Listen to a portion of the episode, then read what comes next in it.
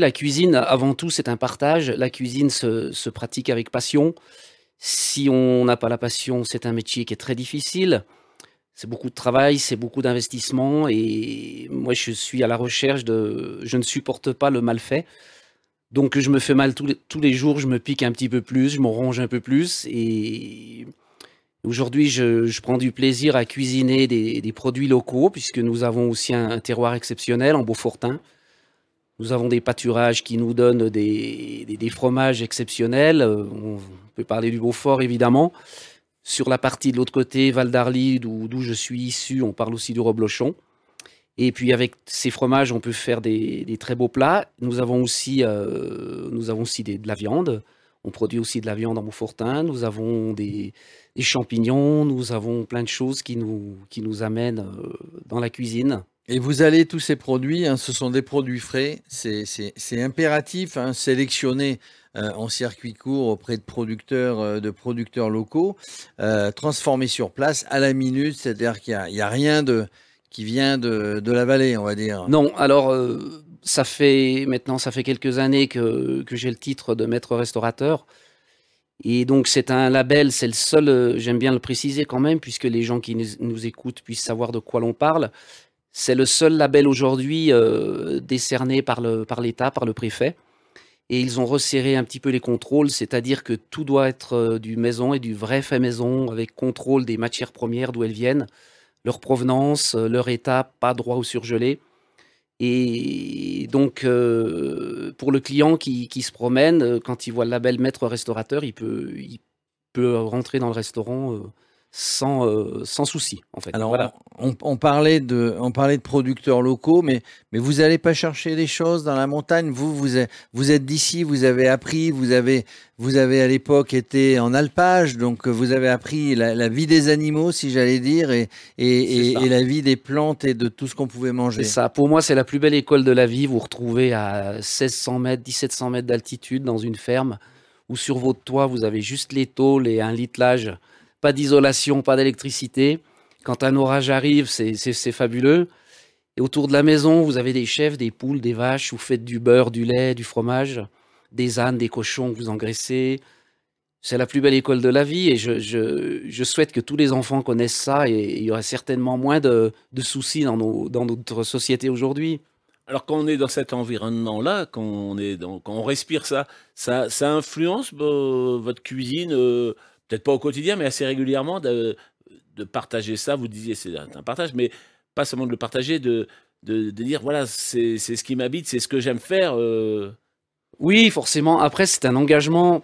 Euh, vous savez, le, moi, j'avais, j'avais 11, 12, 13 ans, 14 ans. Mes parents, euh, dès qu'on finissait l'école, fin juin, début juillet, j'allais acheter une paire de chaussures de montagne et on, m'emmenait en alpage. J'étais content, tant mieux. J'étais pas content, c'était comme ça.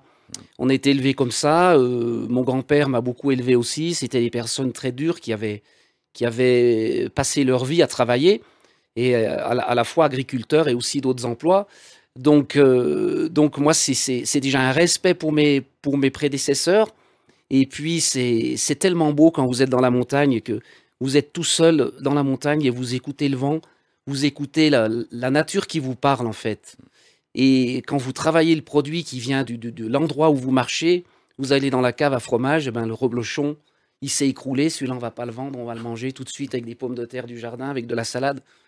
C'est exceptionnel, c'est exceptionnel, Ouais. simplement. On, on vous sent euh, habité par l'émotion, mais alors les gens qui viennent ici en, en été, ils ont la voiture, ils ont la réservation, ils ont, ils ont, on arrive à leur faire consommer euh, au sens euh, partager cette émotion vraiment, ou ils viennent en consommateur. euh, Bah, vous avez plusieurs sortes de, gens. Vous avez des gens qui, qui aiment ça. Et nous, moi, c'est mon devoir de leur transmettre. Moi, quand quelqu'un hésite à rentrer dans mon restaurant, je, vais lui demander ce qu'il recherche et je vais tout faire pour lui donner ce qu'il a envie de trouver. Voilà. Après, vous avez. Je pense que depuis quelques années, les gens font attention à ce qu'ils mangent de plus en plus, puisqu'on a beaucoup de problèmes aujourd'hui de santé qui sont dus au, surtout digestifs. Et on, revient sur, euh, sur les vraies choses. Et les gens sont prêts à payer un petit peu plus cher, mais par exemple de manger quelque chose de meilleure qualité, avec une origine, avec une traçabilité. C'est pour moi, c'est mon travail, c'est de leur transmettre tout ça et de leur, faire savoir qu'est-ce qui se passe. On, on sent dans votre restaurant que vous êtes vraiment à l'écoute des clients.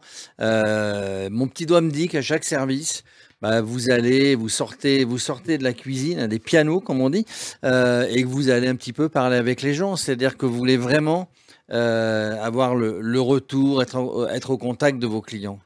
C'est exactement ça.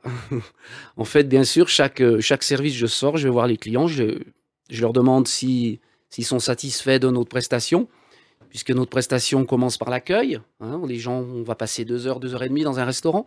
Donc, on commence par l'accueil, ensuite, on a la cuisine, on a le service. Et puis après, ben, euh, moi, j'ai une citation, euh, je la dis souvent et je l'applique. Je ne fais pas aux autres ce que je ne voudrais pas que l'on me fasse. Et je fais pour les autres ce que je voudrais qu'on fasse pour moi. Et chaque début de service, quand il y a un petit peu des gros services avec mon équipe, je les réunis tous et je leur dis ça. Et je leur dis, le dire c'est bien, mais l'appliquer c'est encore mieux. Et essayons de, rendre les gens heureux.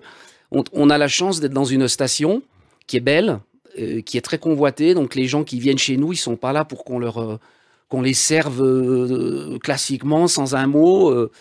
voilà, moi je me mets à la place des gens. Ils nous posent plein de questions. Ils me posent aussi des questions sur le vin qu'on sert à notre table, sur nos vins régionaux. Je connais tous mes propriétaires, j'aime bien leur expliquer. Je les emmène dans la cuisine s'ils veulent venir voir ma cuisine, comment ça se passe. Et, puis voilà. Et puis, et puis à la fin, euh, depuis quelques temps, euh, il y a un petit air d'accordéon euh, qui, qui se produit en plus. Donc euh, c'est un moment euh, convivial et, et qui fait vraiment plaisir aux gens qui viennent nous voir. Et, et du coup, euh, tout à l'heure, vous avez entendu, vous étiez avec nous, on parle d'un refus, d'un, euh, de- des recettes, un défi recette. Euh, est-ce que, est-ce qu'on vous demande parfois les recettes? Oui, alors on me demande Est-ce des que vous les recettes. donnez? Oui, moi je les donne. Après, je vais, si c'est une recette qui est vraiment compliquée, ce qu'il faut, c'est que la ménagère, quand je dis la ménagère, c'est la, le- la famille qui est dans le restaurant puisse refaire, par exemple, la fondue, hein, euh, très classique. euh, moi, je la donne, ma recette, c'est pas un secret. J'ai des amis chefs surtout qui dévoilent absolument rien. Moi, je, ça me dérange pas. Est-ce que vous avez une recette familiale qui euh, est ancrée euh, en vous, que vous faites aussi au restaurant? Tout ce que je fais en fait dans, le restaurant, euh, tout a été, euh, tout a été euh, testé évidemment et, validé. Voilà, donc en fait tout ce qui tout ce qui sort de ma cuisine, c'est passé par mes mains. J'ai aussi quatre personnes avec moi, mais c'est sous mon œil et sous ma supervision. Et, c'est validé et c'est comme ça, c'est comme ça. Il faut pas que ça change. Et, le mot qui revient souvent de- des clients, ils me disent chef, surtout ne changez rien.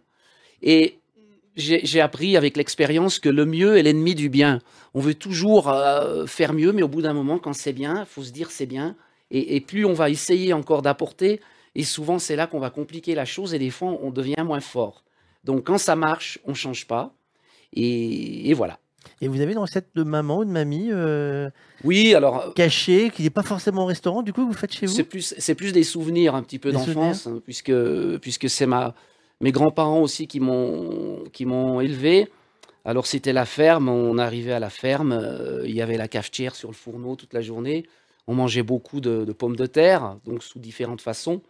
Et ma grand-mère m'a transmis la recette. Alors, euh, selon les régions, ils l'appellent farçon ou farcement. Et j'ai- fait beaucoup de farcements avec ma grand-mère qui m'expliquait. Et, et puis, euh, je, je peux toujours le faire, c'est toujours dans mon cœur. Alors, c'est quoi un farcement? Un farcement, la base, c'est une pomme de terre qui est râpée, qui est épluchée. Donc les pommes de terre, on les avait à la ferme. hein, c'était principalement c'était de la binge qu'on avait dans les jardins. Et c'est une pomme de terre qui est râpée.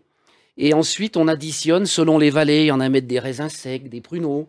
Et ensuite, on cuit ça dans un moule qui ressemble un petit peu à un moule à kouglof. C'est un moule avec une cheminée centrale. Alors on tapisse de lard fumé, de poitrine fumée, et on met les pommes de terre là-dedans, et on cuit ça. Alors il y en a, ils cuisent ça dans un bain-marie, dans un four, mais ça cuit environ 3h30, 4 heures de temps.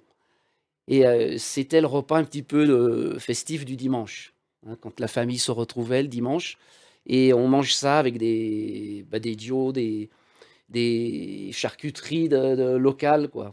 Et puis un bon canon, un bon canon de rouge, une bonne mondeuse d'arbin, c'est extraordinaire. C'est tout léger ça. D'ailleurs, euh, on en a vu hein, sur une autre vallée euh, il y a quelques jours. On nous a dit que c'était la meilleure du coin. Moi, je ne veux pas dire.